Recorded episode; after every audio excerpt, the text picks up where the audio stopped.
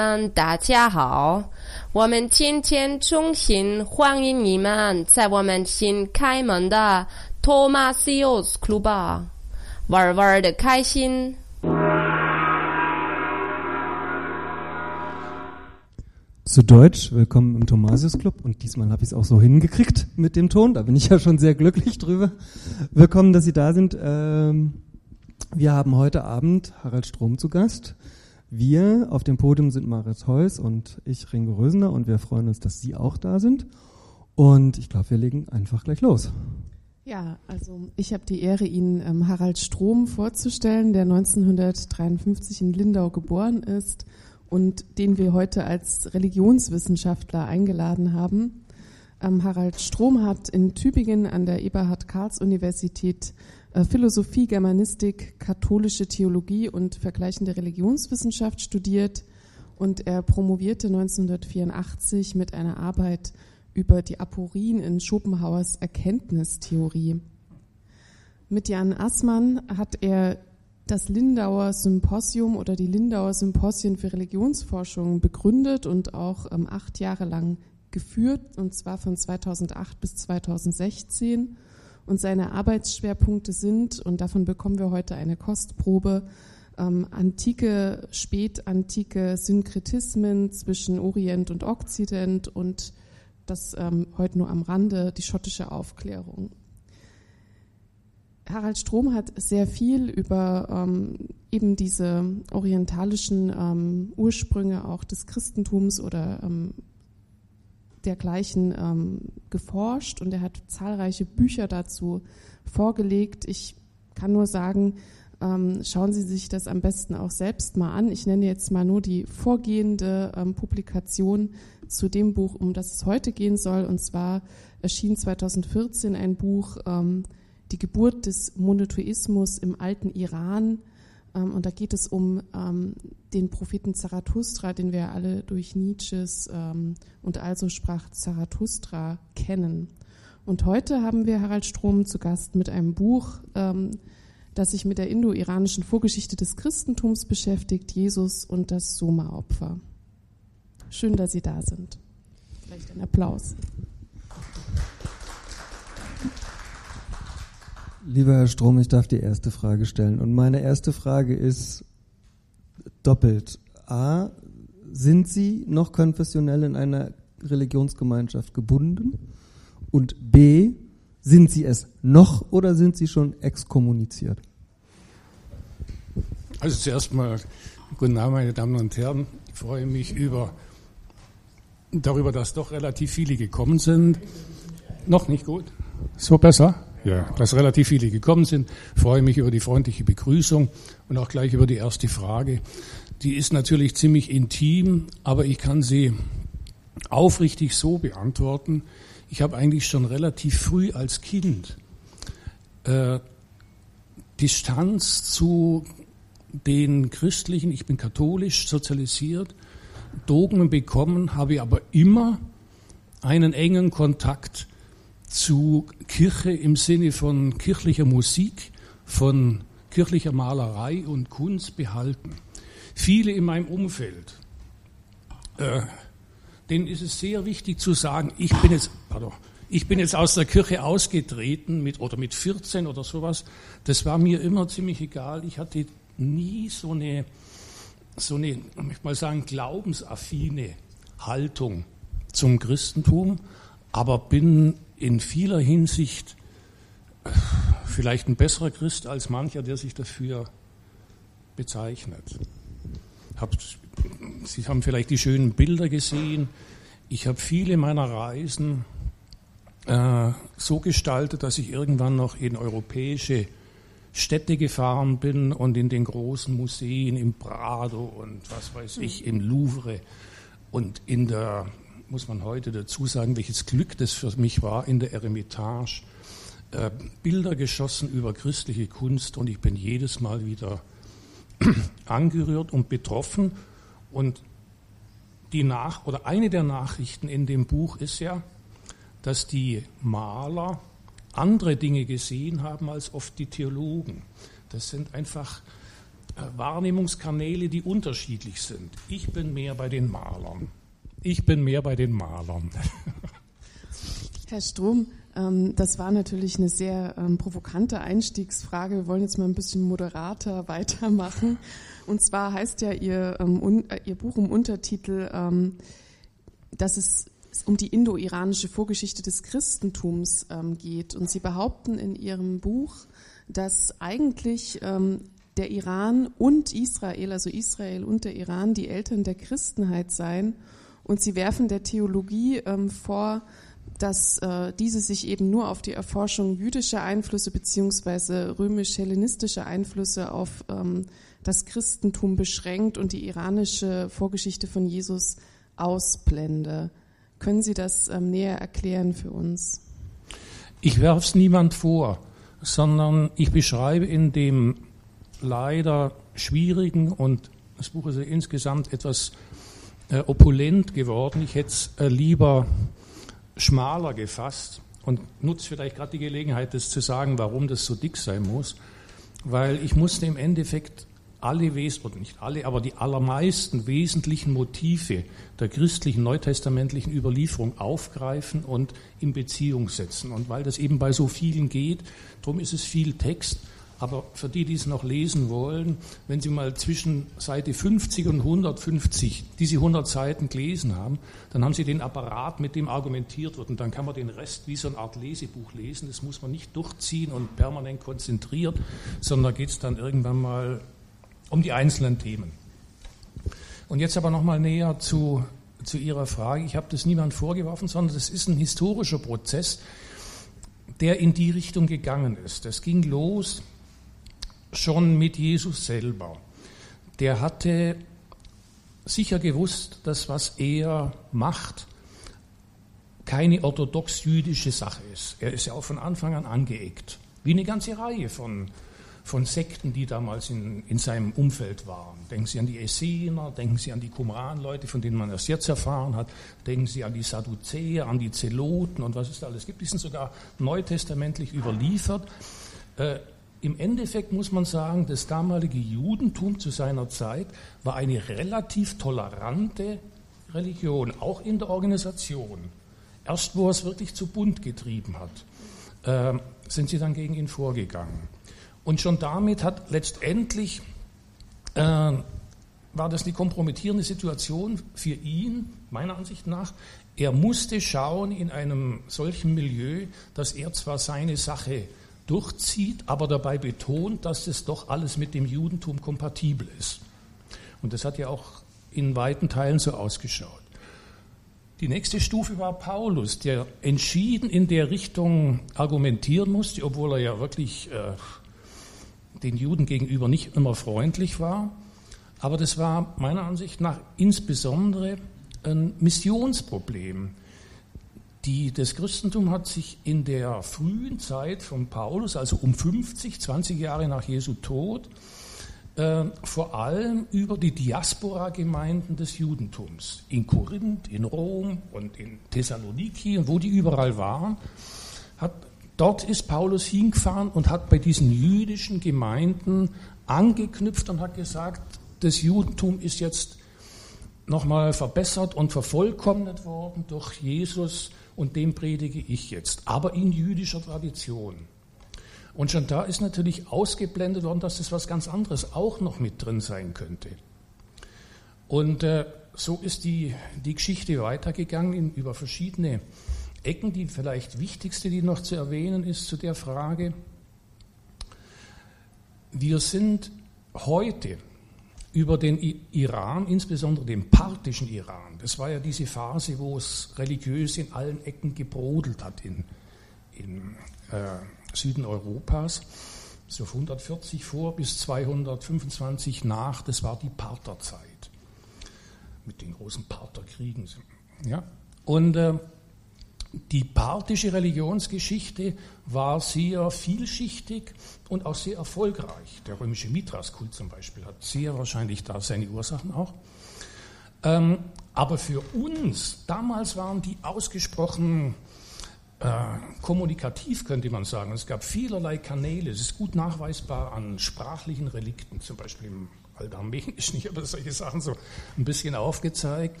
Oder an dem Reichsaramäisch. Aramäisch war die Sprache Jesu und die Verkehrssprache, die Amtssprache in dem riesigen, schon äh, vorpartischen, achämenidischen und seleukidischen Iran war das Reichsaramäisch. Da waren viele verwandtschaftliche Beziehungen da, aber was damals bestanden hat, ist gewissermaßen voll, fast vollkommen erloschen. Denn die iranische Kultur hat schwere religiöse Traumata durchlitten. Auch ein christliches, aber auch schon ein zarathustrisches. Ich habe ein Zitat mit drin in dem Buch über den, über den zarathustrischen äh, Großmagier, der vier Könige überlebt hat, wie der schildert, wie er mit den Falschgläubigen in Iran umgegangen ist. Schrecklichste Form der Inquisition und des äh, Umbringens. Das heißt, es sollten in Iran immer wieder, was man ja auch so jetzt ein bisschen bei den Mullahs noch spürt, es sollten die religiösen Traditionen eliminiert werden. Und das ist gut gelungen. Allerdings nicht so gut, dass es die moderne Wissenschaft, wenn ich es im Vorbeigehen sagen darf, insbesondere die moderne russische Iran-Wissenschaft, in großartiger Weise rekonstruiert, was in, äh, im damaligen Partien an religiösen Dingen war. Und aus dem heraus können wir, wir rekonstruieren, dass es Parallelen, reichhaltige Parallelen zum Beispiel zum Taufritual des Christentums gibt. Wir werden jetzt gleich im Einzelnen nochmal auf die eigenen einzelnen Etappen eingehen. Ähm, zuvor möchte ich vielleicht erstmal ähm, auf die Jesusfigur ähm, überleiten, die ja in Ihrem Buch auch im Zentrum steht oder ein, eines der Zentren bildet. Wir haben sicherlich hier alle eine Vorstellung von Jesus. Aber wenn Ihr Buch tituliert Jesus und das Soma-Opfer, vermute ich, dass relativ viele von Ihnen ähm, große Fragen haben. Und ähm, können Sie uns denn mal kurz erklären, wer oder was war Soma? Was ist das Soma-Opfer? Und vor allem auch, zu welcher historischen Zeit ist äh, diese ganze Glaubenshistorie ähm, also angesiedelt? Das Soma-Opfer ist in der indo-iranischen Zeit eine uralte Tradition, die man mit den Mitteln der, der sprachlichen Rekonstruktion auf mindestens 3000 vor, mindestens ist übertrieben, zweieinhalb mindestens 3000 vor. Also als die eingewandert sind von den, was bei uns die Schnurkeramiker, da haben ja die, die äh, Leipziger paläogenetisch viel herausgebracht, in dieser Besiedlungsepoche der Indogermanen, hat man früher gesagt, jetzt sagt man im Westen die Schnurkeramiker, da war das bereits äh, vorhanden, dieses Soma-Opfer. Das kann man an sowas feststellen, dass es sowohl in Iran als auch in Indien große Tradition hat. Das heißt, das hat in beiden eine gemeinsame Vorgeschichte. Und wahrscheinlich auch im Westen sind immerhin ein paar so Andeutungen da. Mm, es ist sehr alt und es lebt, ich, wenn, wenn, Sie mir die Zeit äh, gönnen, es lebt letztendlich bis auf den heutigen Tag. Ich habe in allerdings ganz anderer Form. Ich habe gerade vorher in der Zeitung gelesen über diese Reichsbürgergeschichte, die da war. Und da hat in der Neuen Zürcher, die lese ich ganz gerne, als Nachbar der Schweiz, mm, die Susanne Gaschke geschrieben, was das alles für merkwürdige Entwicklung sein, aber sowas gäbe es auch in Amerika, unter anderem in dieser, Sie wissen wahrscheinlich besser darüber Bescheid, Kennenbewegung oder QN oder so ähnlich, wo Trump mit verstrickt sein soll, ich kann es alles nicht beurteilen. Und denen wird nachgesagt, oder sie hätten es tatsächlich gemacht, Blut von Kindern getrunken. Das ist ein ganz uraltes Gerücht, unter dem die Christen in der Frühzeit fürchterlich gelitten haben. Ich habe ein kleines Kapitel drin, wo Tertullian, der, der frühchristliche, also zweites, drittes Jahrhundert, Kirchenvater, schreibt, an allen Ecken und Enden wird uns vorgeworfen, wir würden kleine Kinder schlachten und deren ihr Blut trinken. Es ist natürlich nichts dran wahr gewesen, aber das Gerücht gab es schon damals. Der Ratschib Erdogan hat vor einem Jahr, ich habe es notiert, kommt glaube ich auch hier in der Fußnote drin vor, gesagt, äh, die Juden müssen Blut trinken, das brauchen sie. Also nicht gerade von Kindern. Direkter Bezug zu Leipzig im Hexenwahn war ein charakteristischer Vorwurf an die Hexen, dass sie Kinder, kleine Kinder zerstampfen und deren Blut trinken. Christian Thomasius war ein maßgeblicher Mann, der gesagt hat, irgendwie gibt es wohl schon Hexen, aber das ist vieles einfach auch Blödsinn. Herr, Strom, Sie sind, glaube ich, einen Schritt zu weit. Wir wissen, glaube ich, noch nicht so Bescheid, was das mit dem Blut auf sich hat und mit dem Trinken. Und das hat ja was mit diesem Soma-Opfer zu tun. Genau. Jetzt müssen Sie uns erklären, was das eigentlich ist. Ja. Es, dass ich das gerade so erzählt habe, hat durchaus auch einen gewissen Sinn, den ich, jetzt aber, den ich Ihnen jetzt aber rekonstruieren möchte. Die übliche Haltung der Religionswissenschaft und auch der Laien, die über Religion sprechen, ist, dass da ursprünglich was ziemlich äh, Primitives, wenn nicht Obszönes war, wie ein Menschenopfer an, in verschiedenen Kulturen und dass das später sich äh, gewissermaßen sublimiert hätte zu einer reinen Erzählung. Beim Soma-Opfer ist es umgekehrt. Das war nie das ursprüngliche Soma-Opfer. Es gibt jedenfalls keinerlei Indizien dafür, dass jemals ein Kind real getötet worden ist. Sondern was das Soma-Opfer gemacht hat, war eigentlich eine sehr kluge äh, psychologische, äh, allerdings nicht einfach als wissenschaftlich, sondern eben als re religiös Rekonstruktion eines Abschnitts, und jetzt ist der Clou dabei, in der frühesten menschlichen Kindheit, ungefähr im sechsten Lebensmonat, sterben die Kleinen gewissermaßen einen Tod und werden als ganz andere wiedergeboren. Das klingt irgendwie befremdlich, aber ich zähle Ihnen die Hauptkriterien auf. Die Kleinen beginnen in der Zeit oder können in der Zeit erst das, das erste Mal das Köpfchen sicher halten und drehen. Bis dorthin muss man das halten. Die beginnen an zu rutschen und krabbeln. Die werden abgestillt, seit Urzeiten immer so ungefähr um den sechsten Monat. Das muss man jetzt nicht für heutige Zeiten als normativ nehmen, aber da gibt es auch übrigens von den Leipzigern gute Rekonstruktionen dazu, wie man aus dem Zahnschmelz von, weiß Gott, Neandertalern rekonstruieren konnte. Die sind ungefähr im siebten Monat abgestillt worden. Auch das gehört dazu. Und eine ganze Reihe anderer ähm, Erscheinungsformen in der frühen Kindheit, die dazu geführt haben, dass die Menschen in verschiedenen Kulturen, ich möchte jetzt nicht gerade sagen in allen, aber in verschiedenen Kulturen gesagt haben, geboren werden die Kinder eigentlich erst im, im sechsten Monat. Davor sind die noch in so einem, äh, in so einem äh, perinatalen Zustand, sind gewissermaßen extrauterin noch immer intrauterine Wesen. Deshalb haben die die auch so relativ eng gewickelt. Das war durchaus der Hintergrund, das wussten die. Und haben gesagt, irgendwann wird der intrauterine Zustand auch extrauterin beendet im sechsten Monat. Da packen wir die endgültig aus ihrem Kokon, aus diesem engen Windelkoko aus und äh, geben sie gewissermaßen frei in eine ganz andere Welt. Und die Welt ist eigentlich das, was wir dann bezeichnen bis auf den heutigen Tag als das zur Welt kommen. Die werden dann, die sind bis dorthin fehlsichtig, haptisch, ungeschickt noch. Im sechsten Monat ungefähr wird das alles dramatisch anders.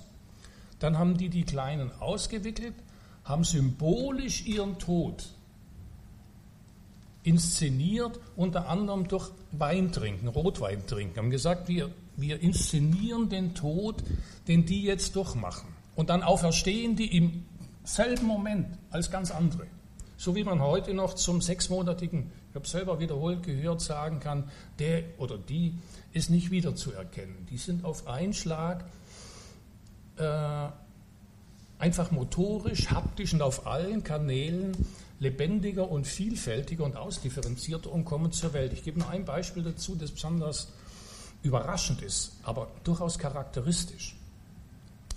In der Biografie des Propheten von, von Ibn Ishaq, die der muss ich nicht näher kommentieren jetzt, aber des Propheten Mohammed ist beschrieben, dass Mohammed gleich nachdem er auf die Welt gekommen ist, sich auf seine Arme gestützt hätte und mit dem Kopf gen Himmel geschaut hätte.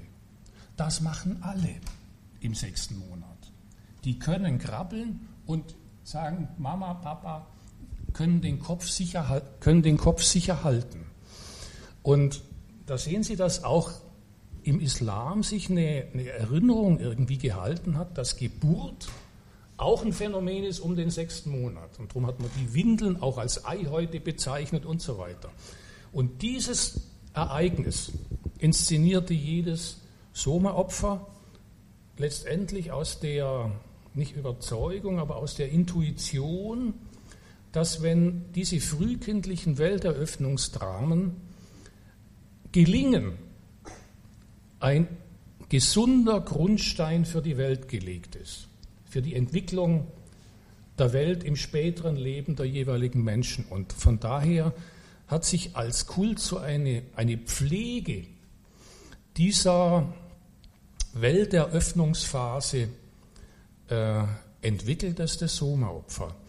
Und vielleicht sollte man noch dazu sagen, insofern ist das Soma-Opfer eine typische frühe Religion.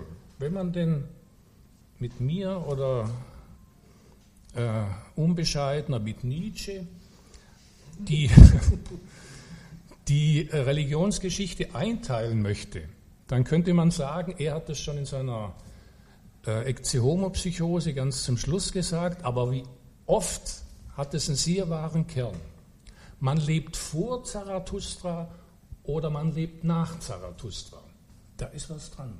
Mit Zarathustra, mit dem iranischen Propheten, beginnt eine neue Form der Religionsgeschichte, ungefähr 1000 vor. Und das sind die Religionen, die wir als die eigentlichen empfinden, nämlich die, dass wir irgendwann erlöst werden in eine bessere Welt, wenn wir uns gut halten, dass die, die Frau, eschatologischen genau die Religion. endzeitlich orientierten Religionen mit dem Gut und Böse Dualismus und diese Sachen, die früheren Religionen, kommen wir vielleicht nachher auch noch drauf, waren durch die Bank, soweit wir es rekonstruieren können, Schöpfungsreligionen. Die handelt vom Anfang der Welt und inszenierten solche Sachen. Das ist einer meiner Clues. Sie können mich attackieren, dass die Schöpfungsmythen der frühen Religionen nicht einfach nur äh, alberne Geschichten sind, sondern sie beschreiben, wenn auch in einer eigentümlichen Sprache, die realen Ereignisse, als sich die menschliche Welt eröffnete.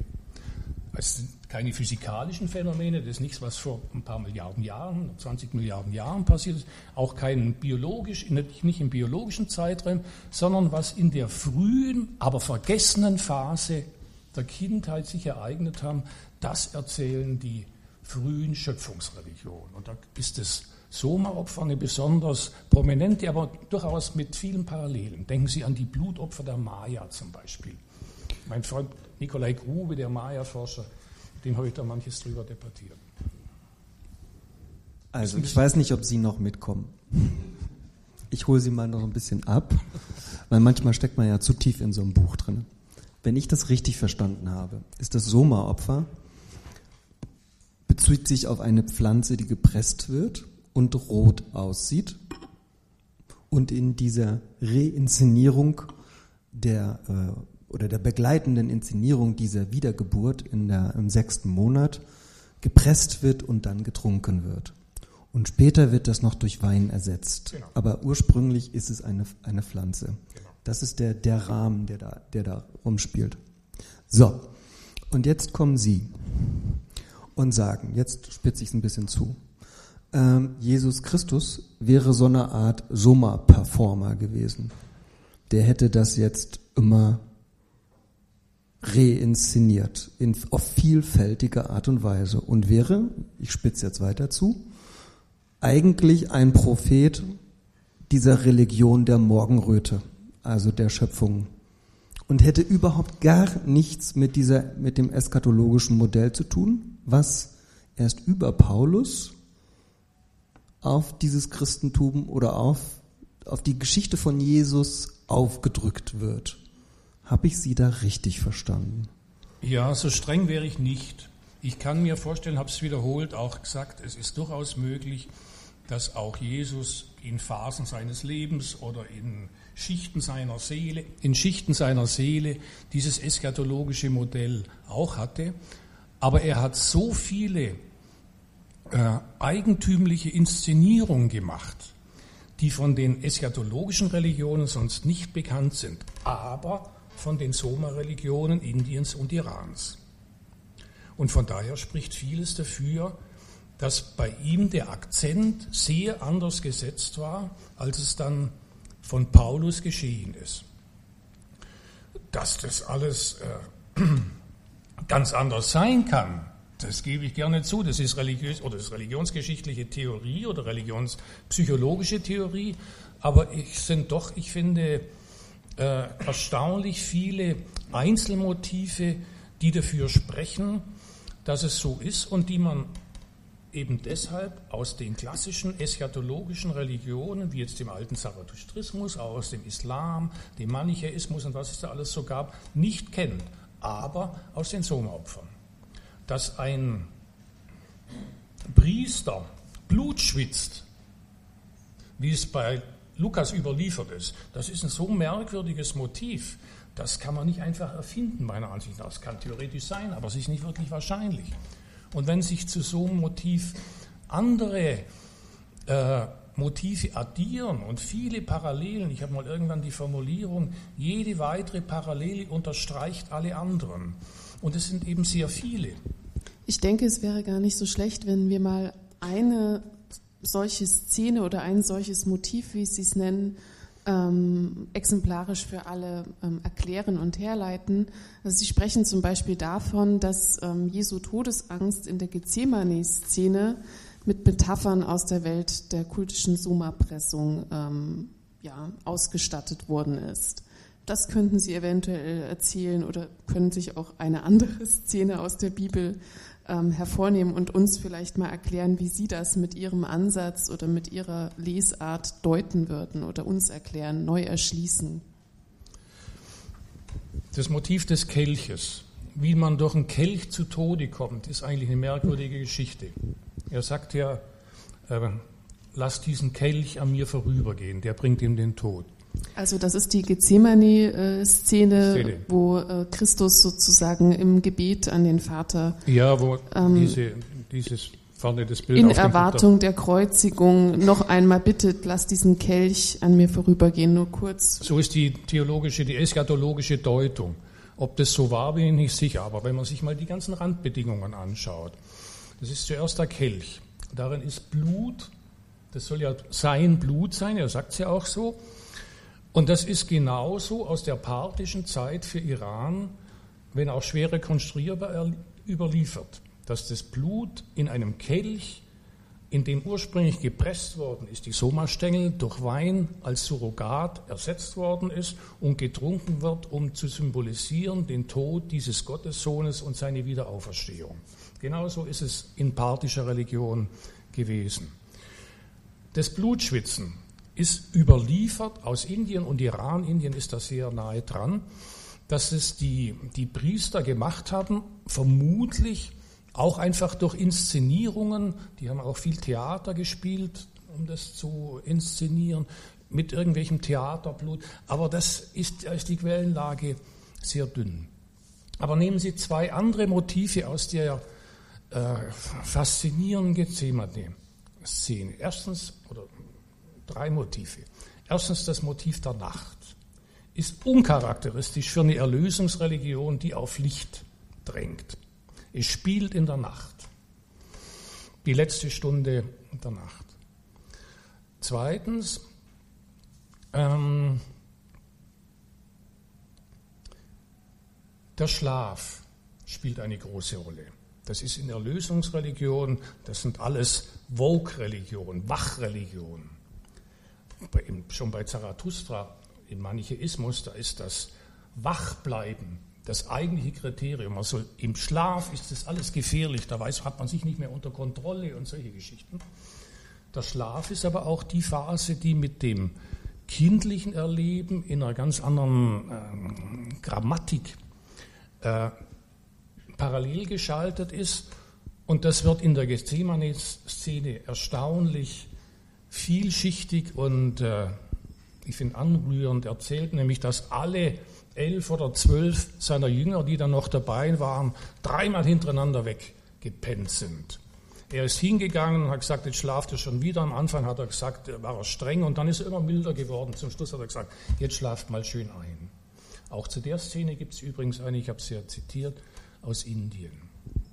Sie sagen ja auch, dass, also vielleicht noch mal kurz, das haben wir glaube ich noch nicht erwähnt, dass dieses Sommeropfer eben in der Dämmerung am Morgen ähm, vonstatten geht und mit dem Aufgang der Sonne genau. ähm, dann sozusagen diese neue Lebensphase des Kindes ähm, genau. zelebriert wird. Und Sie sagen zum Beispiel auch, dass diese Dunkelheit zu Jesu Kreuzigung, diese, diese Verfinsterung des Himmels auch mit, dieser, mit diesem Motiv der Nacht korrespondiert hat viel von einer Theaterszene, ist jedenfalls unwahrscheinlich, dass mittags um drei, das soll das ja so ungefähr gewesen sein, der Himmel sich äh, zur Nacht verdunkelt.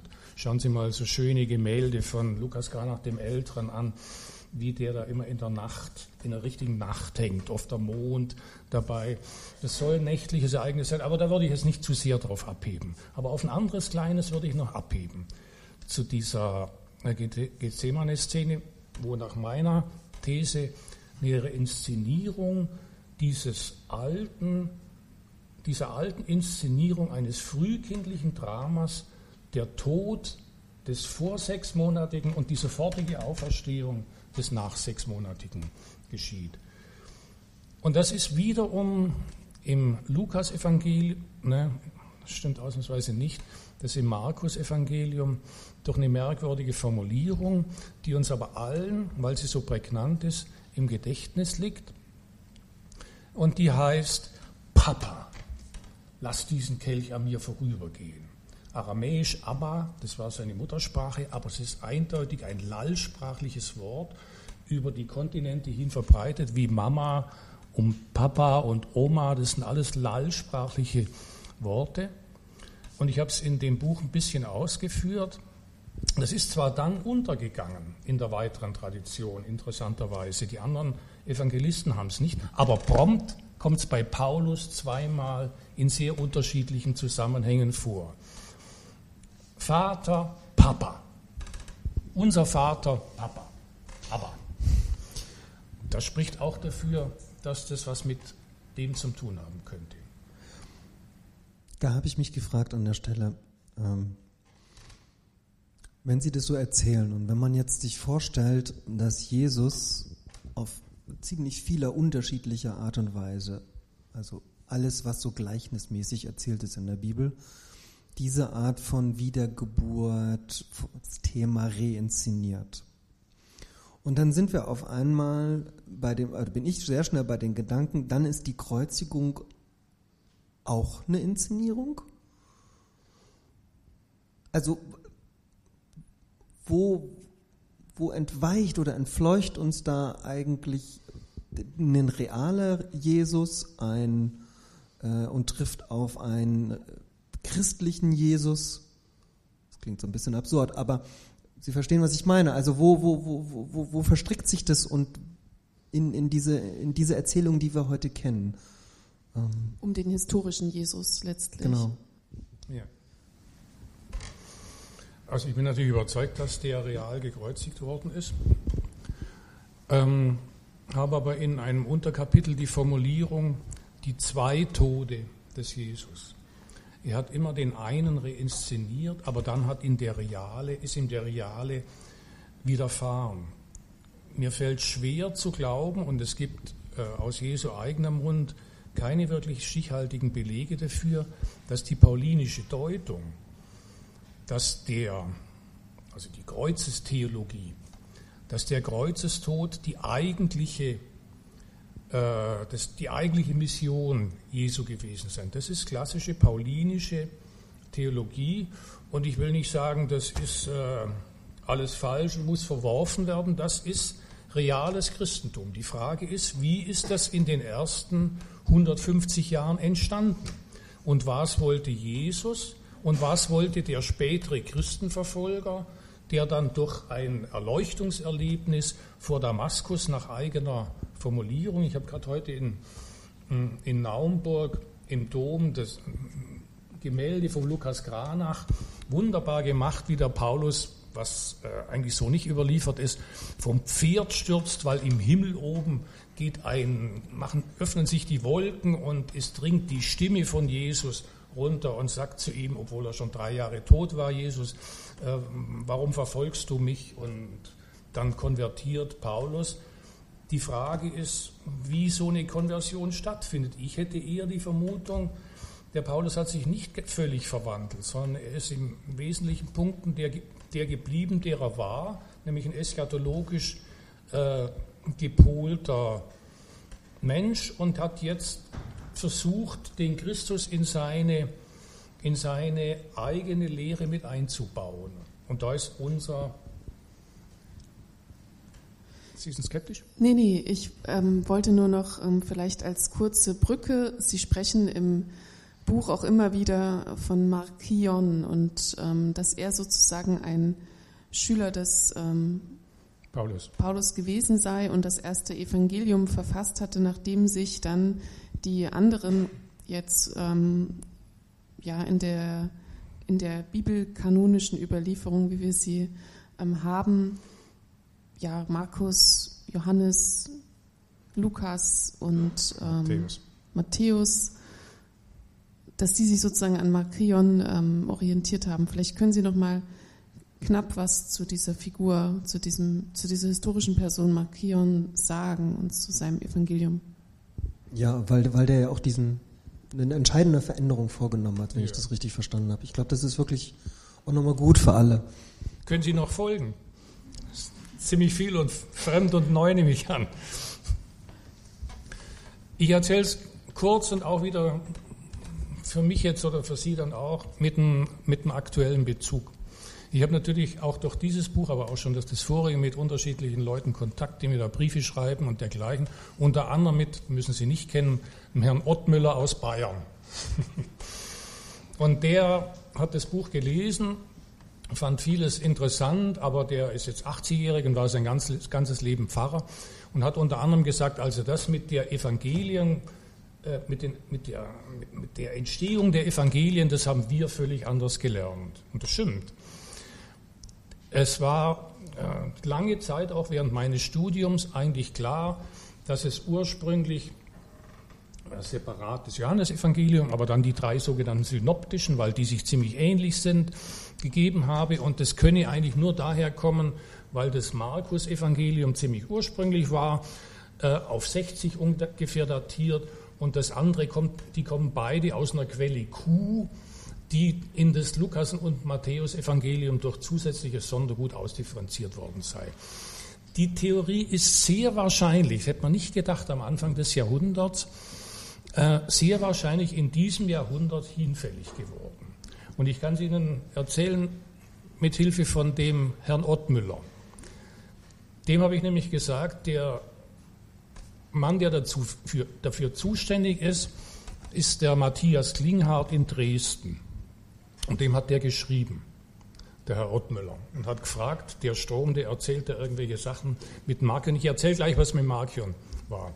Der erzählte irgendwelche Sachen, kann das sein? Und der hat mir gerade erst vor wenigen Tagen, also es ist nicht ganz so aktuell wie diese Bennen-Geschichte, aber drei Tage alt vielleicht, hat mir der Herr Ottmüller geschrieben, mit Kopien vom Matthias Klinghardt aus Dresden, der da als der, kann man ruhig so sagen, der Crack in der modernen Neutestamentforschung gilt. Und der wichtigste Satz gleich am Anfang, das ist korrekt. Die neue Version. Und die erzähle ich Ihnen jetzt noch kurz, weil sie danach gefragt hat. Die neuere Version ist, Klinghardt hat zum Beispiel geschrieben, dass Markion äh, dass äh, Markus um 60 oder 70 gewesen ist, das ist einfach nur geraten. Da gab es nie sichere Indizien dafür. Das einzige Datum, das man hatte, war 70 nach, weil da Jerusalem gefallen ist und da gibt es so den ein oder andere Andeutung, aus der könnte man schließen, das hat der schon gewusst, mehr war nicht. Das ist so. Das kann ich mir auch aus meinen eigenen Seminaren, ich war bei Lofing, großer Neutestamentler, kann mich erinnern, wie das so äh, gesagt worden ist. Alles unsicher. Auch wann das Johannesevangelium war. Diskutiert worden ist aber schon im 18. Jahrhundert. Da zählt der Klinghardt nur die Theologen auf, da gab es aber auch noch andere, zum Beispiel den großen Hermann Usener. Die haben, über das Weihnachtsfest hat er ein schönes Buch geschrieben, die Entstehung des Weihnachtsfests. Die haben schon damals gesagt, es spricht vieles für eine Markion-Priorität. Und jetzt zu Markion. Markion ist ein Mann, der hat erst in der Mitte des zweiten Jahrhunderts gelebt, war ein reicher Reeder in der, gegenüber von der Krim, da in, hat jeder im Gedächtnis heute, äh, in Pontos ist er geboren worden, ist dann nach Rom gegangen, hat da irgendwie eine theologische Schule aufgemacht und der hat als erster ein Buch geschrieben, das er explizit als Evangelium bezeichnete. Paulus hat die äh, Formulierung schon verwendet, aber nicht für die literarische Gattung, sondern einfach für, die, für den Glauben, dass Jesus wieder auferstanden sei. Als literarische Gattung ein Text namens Evangelium hat allem Anschein nach, und da sind wir gut informiert, wenn auch natürlich nicht perfekt, nämlich über die polemischen Schriften, insbesondere von Tertullian. Mit äh, vielen Bänden kontra Markion, gegen Markion, die haben den alle widerlegt moderne Exegeten sagen, genau aus dem raus können wir rekonstruieren, wie es tatsächlich war. Was die dem alles angehängt haben, ist nur das eine. Aber man sieht eine, Reihe, eine Vielzahl von Fakten, die dafür spricht. So machen das auch die heutigen Theologen.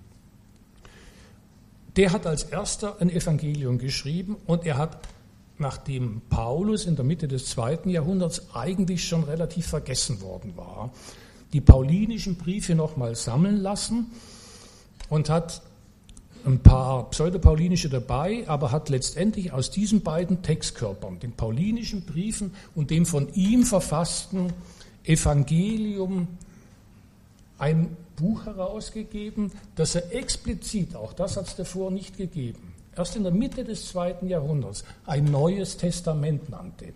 Denn er war engagiert, anders als unsere Evangelisten, ein engagierter Antisemit.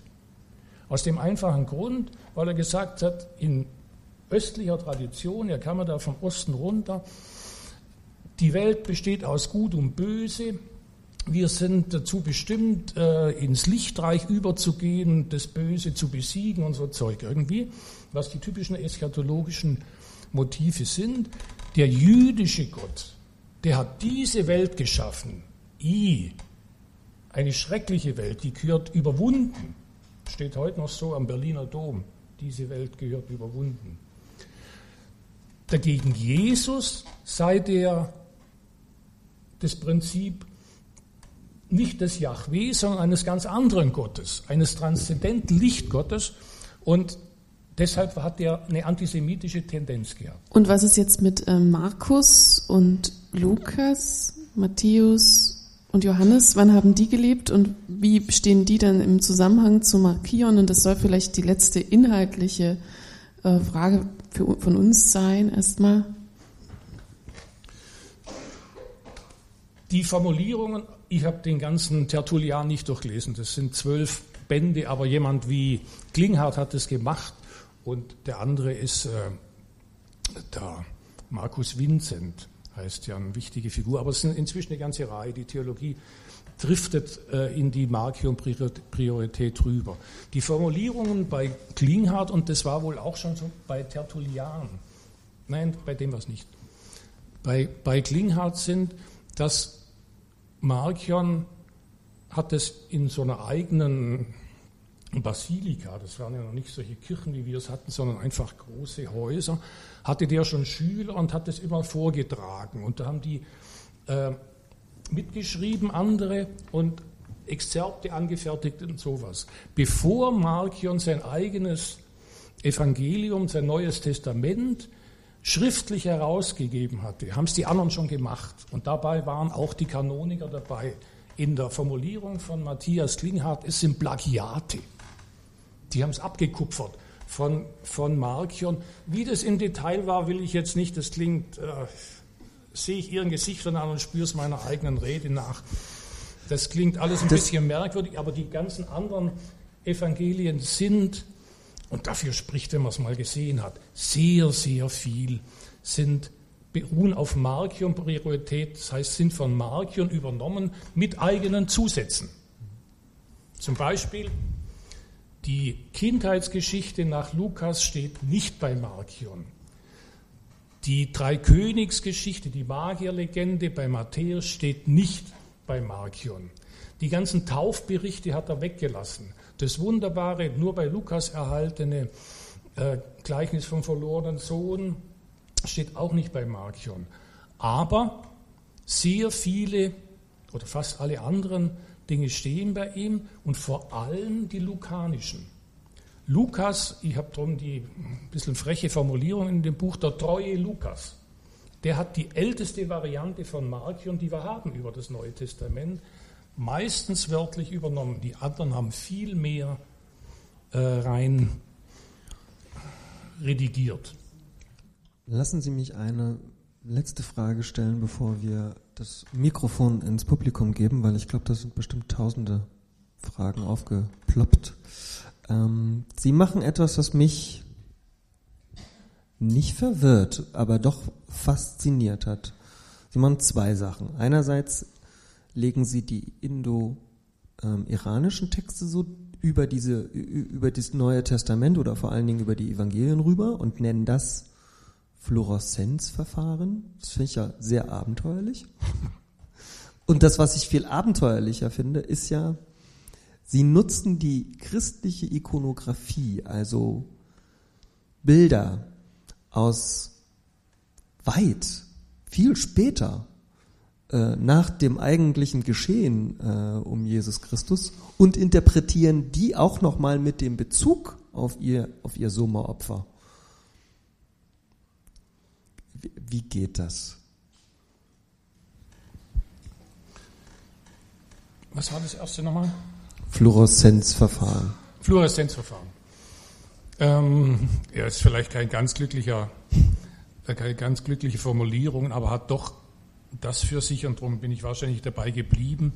Erstens sollte man irgendwelche besonderen Sachen, irgendwelche ungewöhnlichen Methoden meiner Ansicht nach immer mit einem besonderen Wort bezeichnen, dass man ja einfach aus didaktischen Gründen. Aber es ist in der Tat so, dass wenn man unter die neutestamentliche Überlieferung gewissermaßen einzelne Textpassagen aus den alten indoiranischen Überlieferungen drunter legt, dann blitzt es gewissermaßen durch. Es gibt, es gibt solche wie Interferenzerscheinungen. Man sieht, dass da das was Gleiches nochmal passiert.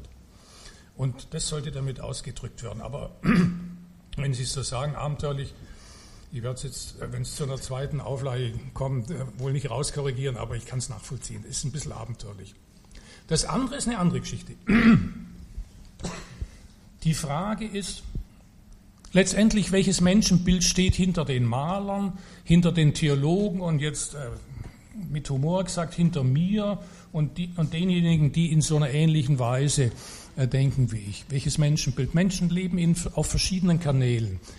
Theologen und die ganze offizielle Theologie lebte lange und in paulinischer Tradition und bestimmt mit vielem Recht, und ich will es überhaupt nicht kritisieren, auf einem eher rationalen, auf einer rationalen Schiene. Die wollen irgendwie was erklären, Kausalitäten sehen und sowas aus frühkindlicher Perspektive wollten die das eigentlich selten sehen, obwohl sie es oft gemacht haben. Zum Beispiel in ihren Weihnachtsspielen, in ihren Osterspielen. Ich habe es ein bisschen daraus zitiert, was da, dass das, das Risus Paschalis, das, das Osterlachen gehörte dazu. Die haben also Komödie gespielt an Ostern, bis vor nicht allzu langer Zeit. Getanzt auf den Friedhöfen, bis nicht vor nicht allzu langer Zeit. Man kann die christliche Botschaft auf sehr unterschiedlichen Kanälen wahrnehmen als eine reine Glaubenssache, die im Begrifflichen bleibt, dass das Wort das eigentliche Kriterium, sehr protestantisch gedacht, das eigentliche Kriterium, das richtige Verständnis ist, oder das Bild und wann die jetzt gelebt haben, die diese bildliche Rezeption machen, ist vielleicht gar nicht die primäre Frage. Aber es hat immer wieder welche gegeben, die, wenn man sie durch meine Brille anschaut, die Bilder zeigen, dass ihnen das eigentlich wichtige Motive sind. Ich bringe vielleicht nur ein kleines Beispiel dazu. Gerade weil Sie hier in der Gegend, Sie sind ja da von uns unten alle ab, ab der Donau, sind Sie alle Norddeutsche. äh, aber weil für uns da drunten so eine Figur wie der Lukas Granach der Ältere einfach wunderbar ist. Ich finde den, ich sage das wirklich mit, krieg schnell feucht die Augen dabei, weil, das, weil mich das bewegt, religiös bewegt, was der macht. Und genauso ist es mit dem, für mich mit dem Peter Paul Rubens, der ist manchen schon zu viel, weil das so eine Art Gegenreformation und was weiß ich. Aber gerade der äh, Lukas Granach, der Ältere, hat, ich habe das Bild hier drin und prominent und groß, farblich könnte es besser sein, hat das wunderschöne Gleichnis vom Jesus, das soll jetzt so ein bisschen für mich mal der einstweilige Abschluss mit Ihnen sein, von äh, Matthäus 25, glaube ich, ist es, über die zweimal fünf Jungfrauen, die zu dem, zur Königshochzeit wollen, thematisiert. Das heißt so im Neuen Testament, das sind die klugen Jungfrauen und die törichten Jungfrauen und die wollen dann zu diesem Königssaal gehen und prompt schlafen sie alle wieder ein. Ah, plötzlich ertönt dann aber eine Stimme, jetzt kommt der Bräutigam, dann wachen die wieder auf und die Törichten haben für ihre Lampen, die sie mitgenommen haben, kein Öl dabei, die anderen haben es und die fünf kommen in den Hochzeitssaal. Also ein merkwürdiges Motiv unter eschatologischen Gesichtspunkten. Soll jetzt der Jesus fünf Frauen geheiratet haben, Jungfrauen geheiratet haben, wegen einem merkwürdigen Motiv die anderen Törichten einfach draußen gelassen haben? Sehr merkwürdig. Meiner Ansicht nach, und die Indizienkette ist dicht, spiegelt sich darin ein altes indo-iranisches Märchen aus dem Soma-Kreis, nämlich diese zweimal fünf Jungfrauen, sind die zweimal fünf Finger hier der rechten Hand und dort der linken Hand. Die rechte Hand hat geschicktere Finger als die linke Hand, das sind die törichteren und die rechten sind die klügeren. Außerdem waren im alten Indien die Mädchen des Dorfes, die zweimal fünf unverheirateten Schwestern, die sich um die Kleinen im Alter von Soma kümmern und reißen und mit den rumtollen. Und die zweimal fünf Finger der Mutter, die den Kleinen baden. Das Bad ist für Soma das entscheidende Ereignis. Er wird ausgewickelt, gebadet und dann ab die Post, raus in die Welt. Ähm, das sind also die, die zweimal fünf Finger der Mutter und die zweimal fünf Dorfmädchen idealisiert den Fingern nachempfunden, die diese Kleinen, wenn sie noch gewickelt sind, in den Arm nehmen, auch mal einen entführen und was weiß ich, und begeistert sind und unbedingt da schauen wollen, ob die, die Hauben richtig sitzen und ob die äh, riechen und, und äh, dieses ist sehr schön in den altindischen Texten äh, nachgezeichnet, wie das ist, und die heißen einfach die zweimal fünf unverheirateten Schwestern. Denen scheint dieses Märchen bei Matthäus nachempfunden zu sein. Ja, wir können jetzt eigentlich öffnen. Ähm, Annika hat das Mikrofon in der Hand. Haben Sie denn schon mal eine Frage? Da ist auf jeden Fall schon eine. Ja, guten Abend. Alfred Winter ist mein Name. Vielen Dank für die Erläuterungen bisher. Ich habe nicht ganz verstanden, was das, wie soll ich sagen, das Verstörende oder das Umwerfende an äh, dieser, diesem Bezug zu dem Soma-Opfer sein soll. Ist es denn nicht einfach ganz naheliegend, wenn es diese Tradition gibt und diese Bilder, Sie hatten jetzt gerade das mit, der, mit der, den fünf linken und den fünf rechten Fingern für die äh, verschiedenen Jungfrauen, ist es denn nicht absolut naheliegend, wenn es diese Bilder in verwandten Kulturen gibt, dass man die aufgreift, um Dinge zum Ausdruck zu bringen, die man zum Ausdruck bringen will? Oder war es so, dass die Zeitgenossen von Jesus mit diesen Bildern gar nichts anfangen könnten? Dann wäre es aber schlicht und ergreifend dumm gewesen, gerade diese Bilder zu verwenden, wenn damit keiner was anfangen kann. Aber wenn damit Leute was anfangen können, ist es doch auch absolut naheliegend. Also ich finde da gar nichts Erstaunliches dabei. Bin ich, bin ich genau Ihrer Meinung? Ähm, der Ton, den wir da schnell im Ohr haben, ist, dass die Jünger Jesu nie kapiert hätten, was er eigentlich wollte. Da bin ich mir auch nicht so richtig sicher, ob das stimmt. Aber die Resonanz, die er insgesamt hatte, die war bedrückend groß. Da sollen die Speisungen der 5000 gewesen sein. In dem ganzen Judäa haben wenige 10.000 Menschen gelebt und da laufen dem einen ganz schnell Tausende nach und feiern einen Kult mit, der ganz ähnlich gewesen zu sein scheint wie das letzte Abendmahl. Da hat der Fische vermehrt und hat äh, Brot ausgegeben und hat 5000 gespeist. Das war offenbar eine sehr resonanzstarke Bewegung, die er gemacht, die er, die er initiiert hatte. Das ist vielleicht einer der Gründe, warum er dann für die Obrigkeit zum Problem geworden ist. Aber ich glaube genau das, dass er eigentlich was, was in der Luft lag und was auch äh, was Anrührendes für alle Menschen hatte. Die, die Resonanz mit solchen frühkindlichen Dramen, dass er die aufgegriffen und inszeniert hatte. Also mich wundert der Jesus weniger in seinem Erfolg als ähm, in dies, als diese eschatologischen Erlösungsweltbilder, die sagen, diese Welt muss untergehen und äh, vernichtet werden und niedergebrannt werden, äh, damit dann eine bessere entsteht. Und die bessere, nur jetzt äh, im Vorbeigehen dazu gesagt, die soll ja haargenau gleich ausschauen wie die ursprünglich entstandene, nämlich wieder so ein Schöpfungsmythos sein. Da kommen Hören Sie es im Islam an, das fließen Bäche von Milch und Honig. Ja, das ist die alte Königs- und Kindernahrung. Da ist Morgenröte, da geht die Sonne gerade auf, genau wie als der Sommer auferstanden ist, die letzte Nachtstunde vorüber ist, ist Morgenröte, dann trinken die das Blut von dem und denken, jetzt ist aus, jetzt beginnt das neue Leben. So war das in Indien. Ich weiß, ich hätte mir andere, ein anderes Motiv als dieses Blut rausgesucht, aber es war so, es hat sich irgendwie entwickelt während Jahrtausenden. Gibt es da noch eine Nachfrage von Ihnen? Oder die, kann ich einfach eine neue Frage stellen? ja. Ich, ich, vielleicht bleibe ich einfach mal da, auch bei der ähm, äh, bei der Stoßrichtung der Frage und weil mich interessiert, wie ist denn jetzt das Verhältnis sozusagen von Tradition und Innovation äh, gewesen in, in Bezug auf äh, Jesus? Also das, was man äh, im Grunde genommen also mitnimmt, wenn man so ein bisschen Religionsgeschichte äh, kennt, ist ja doch sozusagen das, das Neuartige eigentlich, was, was der reinbringt ähm, etwas, was anstößig ist, was äh, Kritik hervorruft, was dann auch Verfolgung provoziert äh, und, und seinen Tod.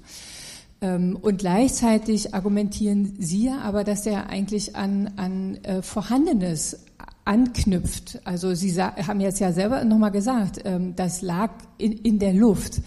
Und also wie, wie man dieses Verhältnis sich äh, irgendwie zu denken hat in äh, Judäa in der Zeit, das würde mich wirklich nochmal interessieren. Ja, also wie wie konnte sozusagen der historische Jesus an diese ähm, an diese Symboliken, an, an, an diese Ideen, an das Wissen um solche Rituale, wie, wie, woher hatte der das, wie konnte der daran anschließen, ähm, wie konnte der überhaupt sicher sein, dass das verstanden wird? Ähm, äh, also in einem primär, Jude, äh, in einem primär jüdischen Kontext. Äh, also wie, wie muss ich mir das vorstellen? Dass es verstanden wird, ist nur die oberste Hülle. Die, die Kunst dieser Inszenierungen war, relativ unmittelbar Menschen anzusprechen und in ihrem Seelenleben Resonanzen zu erzeugen. Vielleicht dazu auch nochmal ein kleiner Plot, den, den wir jetzt noch nicht besprochen haben. Die frühe Kindheit hat die Eigenschaft, dass sie mit dem dritten Lebensjahr ungefähr im, Ver im Vergessen versinkt. die sogenannte frühkindliche Amnesie. Äh, was davor ist, ist der bewussten Erinnerung nicht zugänglich. Das kann man beobachten, das haben viele Leute auch schon lange vor Freud und inzwischen gibt es da ganze, ganze äh, Institute in Amerika zum Beispiel, die über die frühkindliche Amnesie forschen. Ein ganz merkwürdiges Phänomen, könnte man jetzt darüber debattieren, woher das kommt. Das, ist ein, das sind verborgene, verborgene Erlebnisse, die aber trotzdem, obwohl sie nicht unmittelbar erinnerbar sind, trotzdem weiter eine Rolle spielen. Was wir damals in den ersten Lebensjahren und vor allem auch im ersten Lebensjahr gelernt haben an unterschiedlichsten Fähigkeiten, der Kontaktaufnahme der Augen, des Greifens und vieles andere, das ist dort fundiert und dass wir, so habe ich es mal geschrieben, ich glaube, dass das stimmt, elastischen Gang haben. Das kann man sich nicht einfach aneignen als Dreijähriger oder Vierjähriger, das bringt man von da mit, aus der ganz frühen Kindheit. Und von da bringt man viel mit. Und von daher ist der, der Modus, diese Welt zu erreichen und zu stabilisieren und zu, der zuzumorsen, die untersten seelischen Schichten von uns allen sind wohl organisiert und sind in ihrer Ausrichtung geglückt. Das ist die Nachricht von solchen religiösen Kulten gewesen, sind ganz andere, als wie wenn man jemandem etwas erzählt. Moderne Therapeuten, denken Sie auch nur an Freud, das steht, liegt irgendwo so dazwischen. Da kommen, da kommen Verfahren dazu, dass man mit diesem unbewussten Kontakt aufnehmen kann, die nicht nur über das reine Gespräch und die Erzählung gehen, sondern da wird zum Beispiel frei assoziiert. Plappern Sie mal drauf los und dann hört der genau zu und dann fallen dem irgendwelche Sachen auf. Oder Hypnose, die unmittelbar in Schlaf, das hat Jesus offenbar, sowas hat der gemacht, die schlafen immer alle ein, wenn der was macht. Ähm, ist übertrieben, aber mehrmals ist es so. Das ist ein ganz anderer Zugang und der ist eben nicht rational und nicht über Glaubenssätze, sondern ist durch plastische Inszenierungen, durch Bilderwelten, durch Metaphern, durch Gleichnisse. Er redet immer in Gleichnissen. Er sagt, sonst verstehen die das alles gar nicht. Verstehen in Anführungsstrichen. Wenn er wirklich das hätte erklären wollen, was wir später aus unseren Katechismen erfahren haben. Ja, warum hat, er es nicht selber schon so gesagt? Nein, er hat es ganz anders gesagt. Schauen Sie sich die wunderschönen Gleichnisse nochmal an, die sind natürlich zum Teil äh, deformiert und nicht gut erhalten, aber viele sind auch ganz gut erhalten. Ich finde zum Beispiel das vom verlorenen Sohn wunderbar. Der kommt irgendwann zu seinem Papa und dann sagt er, jetzt machen wir ein Fest, weil du jetzt zu uns kommst. Zurückkommst, das ist die Geschichte. Trotzdem ist es eine Vaterbegegnung. Okay, darf ich eine, eine Sache noch nachfragen? Also dann, dann argumentieren Sie aber im Grunde tatsächlich entwicklungspsychologisch, ontogenetisch genau. und gar nicht so sehr historisch. Also es geht gar nicht so sehr darum, nachzuweisen, dass das irgendwie Einflüsse sind, die aus dem Iran kommen, weil das ist dann so ein bisschen zufällig. Das hätte dann auch von ganz woanders kommen können. Da waren die vielleicht bloß am längsten sozusagen präsent und damit greifbar und anknüpfbar oder keine Ahnung. Ja. Äh, eigentlich aber geht es um eine entwicklungspsychologische oder vielleicht würde man heute auch sagen äh, in Teilen psychoanalytische äh, Begründungsfigur, die Sie aufrufen. Ich werde darüber nachdenken, was ich da eigentlich wollte. aber äh, es sind verschiedene, verschiedene Sachen, die zustande kommen. Aber letztendlich lässt sich meiner Ansicht nach das nur äh, psychologisch, entwicklungspsychologisch verstehen, was die in früheren Religionen gemacht haben. Ich meine, was soll ein Mythos, der sagt, am Anfang war Chaos und Nacht, Tohu wa Bohu im Alten Testament dann schied sich Licht und Finsternis. Das Licht ist oben, die Finsternis ist unten. Dann entsteht in Ägypten, in China, in Alt, im Altamerika, das seit 17.000 Jahren unabhängig ist, analog. Die Mayas sind, sind äh, wie sagt man, haben wieder ihre Ehre gewissermaßen zurückbekommen, weil irgend so ein missionarischer Priester gedacht hat, die, haben auch was von Gott gewusst. Die haben die Schöpfung genauso beschrieben, wie sie in der Priesterschrift des Alten Testaments steht, der Schöpfungsbericht. Aus, dem, aus der geteilten Erde entsteht eine Insel, auf der Insel beginnen irgendwelche netten Tiere herumzuhüpfen, meistens zahme, und ganz zum Schluss kommen die Menschen. Und im Alten Testament dann ganz zum Schluss die Frauen, die sind in der Regel vor den Männern da bei den Schöpfungsmythen, aber die gehen auf der ganzen Welt gleich. Was soll so ein komischer Mythos, wenn er keine Realität verhandelt? Und warum ist er auf der ganzen Welt gleich? Er verhandelt nur eine andere Realität als zum Beispiel unsere äh, biologischen oder physikalischen Schöpfungsmythen. Im Urknall und so hat das alles nichts zu tun, obwohl es da natürlich auch welche gibt, die haben auch das schon drin entdeckt. Aber noch zu der anderen Frage, dass das alles nur peripher wäre mit dem, mit dem Indien und Iran. Äh, Sie müssen sich vorstellen, ich habe einmal den, Satz so drin, Globalisierung ist keine Erfindung des 20. und 21. Jahrhunderts. Die Welt war schon immer sehr gut vernetzt. Und gerade Indien, äh, gerade Iran und Israel waren lange sehr gut vernetzt. Allein aus dem Grund, aber das ist nur einer von ganz vielen, auch sprachlich, ich habe es vorher schon angedeutet. Allein aus so einem Grund kann man sich plastisch vorstellen. Die Juden sind in die babylonische Gefangenschaft zu 587 äh, oder was mit zwei, Schüben äh, gekommen und bald danach hat Kyros der Große das iranische Weltreich gegründet. Nach ihm dann Darius, da kommen die ganzen Kunstwerke her, aber durch militärische Aktionen dieses riesige Reich zusammengeführt. Und dieser Kyros hat dann auch Babylonien erobert und hat die jüdische Elite, die in Babylonien gefangen war, in die Heimat zurückkehren lassen. Das haben die Juden sehr verständlich bis auf den heutigen Tag nicht vergessen. Und es ist der zweite, neben dem Auszug aus Ägypten, der viel Legendäres hat, der zweite Konstitutionsmythos für das Judentum, die Befreiung aus der babylonischen Gefangenschaft durch die Perser, durch Iran, haben die nie vergessen und haben fleißig, lesen Sie die, die biblischen Bücher, das Buch Ruth, das Buch Esther, das Buch Daniel, das sind alles persisch-jüdische Austauschgeschichten. Das ist überhaupt gar kein Zufall, dass das so war. Und ich habe auch äh, die rein politische Situation beschrieben. Kurz vorher, kurz vor Jesus, knapp 50 Jahre, haben über mehrere Jahre hin Perser in dem Gebiet äh, von Judäa äh, sich ausgebreitet und missioniert und sie waren relativ beliebt. Die haben zwar auch mal irgendwie geplündert, aber sie sind überliefert. Wegen der verwandten äh, Sitten und Gebräuche, so steht es beim römischen Schriftsteller, waren die eigentlich relativ gut beliebt. Ja, die waren da mehrere Jahre.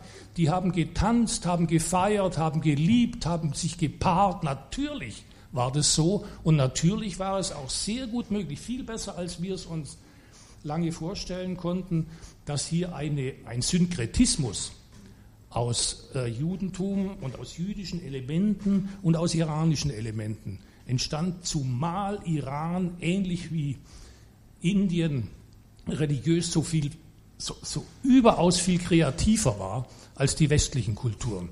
Die Römer und auch die Griechen, das ist alles vergleichsweise blass. Dort drüben sind mächtige religiöse Bewegungen, allein der Manichäismus im dritten Jahrhundert gewaltig entstanden und haben die Welt erobert. Und dazu gehört diese Bewegung auch.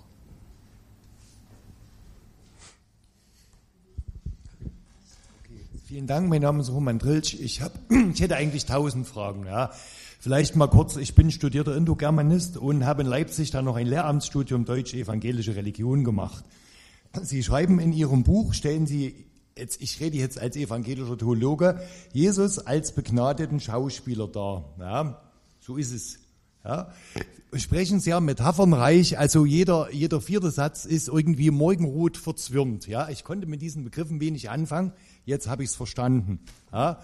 Sie haben die sogenannte Zwei-Quellen-Theorie erwähnt. Was haben Sie gegen die? Vielleicht mal kurz Zwei-Quellen-Theorie bedeutet, früher wurde eine Lukas-Priorität angenommen zur Entstehung der Evangelien.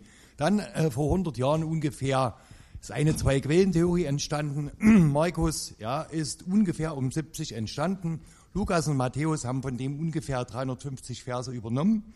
Der Rest ist sogenanntes Sondergut, Sie haben es genannt, ja, die Emmaus-Jünger zum Beispiel, die Kindheit von Jesus oder die drei Weisen.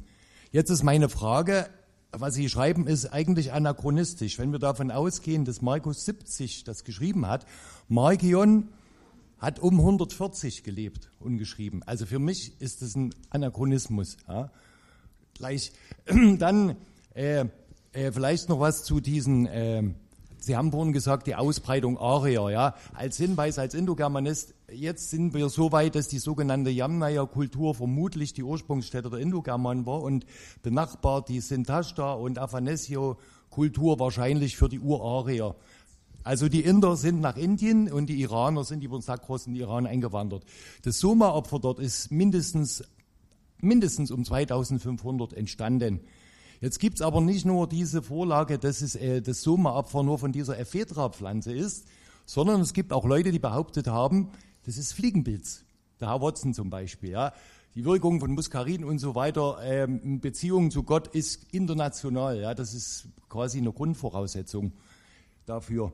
Aber was, was mich interessieren würde, die, der parthische Einfluss im, im palästinensisch-kanaanitischen Raum war relativ kurz und auch begrenzt. Doch, wenn Sie das jetzt sagen, ich hab, mir ist zuerst eingefallen Indien, ja, jetzt denke ich dran, was machen die Inder im Rigveda, ja, sie haben Lieder an Agni, an Indra und so weiter, an große Götter. Sie stellen die in ihren Büchern meistens als Kinder vor, ja. Sie haben sozusagen so, ich, ich will nicht sagen eine infantile Manie, aber ich fühle mich immer an mein Studium in Leipzig erinnert in der Pädagogik, ja, äh, Piaget, Erikson und so weiter, ja, diese Götter immer in so kindliche Phasen. Korrigieren Sie mich, ja, das ist meine persönliche Auffassung. Ja. Also ich, ich finde das etwas anachronistisch. Natürlich gibt es Parallelen zu dem, ja. Aber wie soll sozusagen das Fluoreszierende, wie soll Jesus zu sogenannten iranischen Theologumena oder indischen gekommen sein? Es ist mir völlig schleierhaft. Ja. Sie haben äh, Arier im Vorderen Orient 1400 Mitanni-Kultur, die Horiter. Dann haben Sie vielleicht in Arauna, ja, diesen Namen, die Tenne des Arauna, beschrieben, einen Arier. Und das war es dann aber auch mit Ariern im Vorderen Orient. Können wir vielleicht mal ja, eine bitte. Interpunktion machen, weil sonst wird mir das, wird mir das zu viel. Ah. Also mit dem Markus, das kann ich ganz kurz sagen, das ist kein Anachronismus, weil ich gehöre zu denen, wie der Klinghardt, die sagen, das war eine frühere Theorie, dass Mark, Markus um 70 gewirkt hat. Und ich habe es vorher kurz sogar gesagt, der Klinghardt hat jetzt da in dem, in dem Schreiben, das mir auch zugekommen ist, gesagt, das ist wie geraten gewesen, das Datum. Da gibt es kein wirkliches Kriterium. Dagegen von Markion wissen wir das sehr genau. Und die Evangelien sind nach der Markion-Prioritätstheorie einfach erst in der Mitte des zweiten Jahrhunderts entstanden. Und im ersten Jahrhundert gibt es in der Tat äh, wohl keine Hinweise drauf. Und zu Arier möchte ich kurz sagen, weil der Begriff natürlich durch die äh, fürchterliche jüngere Vergangenheit seine Färbung hatte, die man meiner Ansicht nicht beibehalten sollte und weiter anklingen lassen sollte. Mein Lehrer Paul Thieme hat, ein Buch, hat einen Aufsatz geschrieben über den Begriff Ari. Ari hieß oder bedeutete eigentlich die Wirtlichen. Das soll Wirtlichen sollte die Gastfreundschaft bezeichnen, die die als heilig halten, gehalten haben. Aber trotzdem natürlich, wenn einer gekommen ist, den sie nicht gekannt haben, waren, sie auch skeptisch. Das sowas hieß Ari. Ähm, das steht der Fremdling, wenn Sie es nachlesen wollen, der Fremdling im Rigveda. Und, ähm, und das andere kann ich nichts dazu sagen, als dass ich anderer Ansicht bin. Die Welt war globaler und es ist überhaupt kein Wunder, dass da was rübergekommen ist äh, aus solch weiten Entfernungen, sondern es war in vielem Gang und Gäbe. Nehmen Sie doch nur das Parallelphänomen des Mithras-Kultes. Der kommt mit einiger Wahrscheinlichkeit mit irgendwie im babylonischen, also südpersischen Einfluss darauf, weil er seine ganzen astrologischen Sachen hat. Aber sonst ist er mit ganz vielen, mit der jesuanischen Tradition, äh, verwandt. Haben die schon in der Antike gesehen, die haben sich frech parodiert gefühlt, weil sie sagen, die machen ja alles, was wir machen, nach. Nein, sie haben es nicht nachgemacht. Sie sind aus dem parallelen Ast aus Iran gekommen und haben dieses, diesen Kult mitgebracht. Und vielleicht knapp dazu gesagt, der Mithras-Kult macht ja in neuerer Zeit eine Art, äh, eine Art äh, Aufwertung durch, weil äh, viele Dinge gefunden werden, zum Beispiel im schwäbischen Gütlingen, aber in anderen Miträen auch noch, die doch dafür sprechen, es war ein differenzierter Kult, der hat genauso wie das Christentum äh, vernünftige und kluge Anhänger gehabt und viele und vieles war auch wirklich sehr, sehr parallel. Ich habe ja da mit dem ein paar Details das ausgearbeitet. Ich habe noch vielleicht abschließend eine ein bisschen alberne Frage. Ähm, ich bin. Was für eine Frage? Ein bisschen eine alberne Frage Albern. vielleicht. Aber ich habe mich, mich gefragt, als ich Ihnen zugehört habe. Also ich muss dazu kurz ähm, zu meiner eigenen Schande zugeben. Ich komme aus dem sehr protestantischen Schwaben. Und da ist das Christentum meistens sehr stark mit der Betonung, eng ist die, also eng ist der Weg und schmal ist die Pforte, die zur Erlösung führt. Und äh, so gar nicht irgendwie mit Wiedergeburt und schöne Dinge. Ähm, und da wird immer sehr gerne so ein bisschen über die Weihnachtschristen gefrotzelt, also die Leute, die nicht verstehen, was wirklich theologisch wichtig ist, nämlich das jüngste Gericht und das Kreuz und so. Und das ich mich gefragt, wenn Sie sagen, dass wir eigentlich im Christentum so ganz am Anfang diese Nähe zu eben diesen, diesem Kindeskult sehen und zu diesen eher positiven, lebensbejahenden Sachen. Sind dann die Weihnachtschristen nicht eigentlich viel näher am richtigen Christentum dran? Doch. Ich glaube, dass es letztendlich so ist. Ich meine, das kommt darauf an, was man unter Christentum versteht. Man kann kein Christentum haben ohne Paulus. Paulus hat dieses Christentum so gemacht. Es wäre nie zu einer Weltreligion geworden ohne den Mann. Und es ist, äh, wenn Sie sagen, Sie kommen aus dem protestantischen Gebiet, ich komme, bei uns steht die katholische, der evangelischen Kirche symmetrisch gegenüber. Die wollten demonstrieren, dass sie sich gut verstehen. Aber äh, der Protestantismus hat deutlich, das ist ja äh, überall spürbar, eine nähere Affinität zu Paulus als der Katholizismus. Der Katholizismus, der war von Anfang an in der Goethe-Formulierung frohe Feste, saure Wochen, frohe Feste. Ja, man macht mal irgendwann ein bisschen Askese, aber dann wird wieder, da darf man ein bisschen lügen, das wird verziehen und was weiß ich, ist alles schön bunt und wird hops getanzt. Das ist so. Wenn man durch, hat mir mal ein Freund, wo ich solche Sachen noch gar nicht so genau gewusst habe, gesagt, wenn man durch Tübingen geht, da geht eine Achse durch. Oberhalb ist zum Beispiel das Café Pfuderer, ein prächtiges Café war das früher. Da geht man, wenn man reingeht in das Café Pfuderer, geht man zuerst mal fünf Stufen hoch. Und dann ist es ein Prachtbau, wo alles so mit ein bisschen Schwarzbauten ist. Das ist katholisch. Auf der anderen Seite, das ist natürlich nicht der reine Luthersche. Der hat ja viel Augustinisches und wenn man einen Freund hat wie den, wie den, den ich schon ein paar Mal heute genannt habe, den wunderbaren Maler davon. Der Granach. Wenn man so einen Freund hat, dann ist man ja eh schon halber Katholik. Aber der, der Pietismus, zum Beispiel vom Bengi in Schwabenland, da sagen böse Zungen Piet Kong, nicht? über den Pietismus, weil das so etwas Radikales auch, auch hat. Die untere Hälfte von Tübingen, die ist so ein bisschen überzeichnet von einem Katholiken, der darf das sagen, einem ehemaligen oder was weiß ich. Äh, die ist so ein bisschen in NATO-Oliv gestrichen, also in irgendeinem merkwürdigen Grünton und der, der klassische Zutritt ins Haus hat mir eine Schwäbin mit Leidenschaft erzählt, nachdem die bei mir in Seminare war. Der hieß Ra, Kopf runter, eingezogen und so ins Haus reingegangen. Der Katholik, der geht nach oben. Ne? Das ist alles ein bisschen überzeichnet, aber da, so ist es. Es ist, Gott sei Dank, entstehen die ersten Rezensionen über mein Buch. Neulich hat einer geschrieben, es ist ein Mythenmix. Ja, das ist genau genommen richtig. Da kommen zwei Sachen zusammen und ich will nicht entscheiden, ob der Jesus ganz ohne Eschatologie war.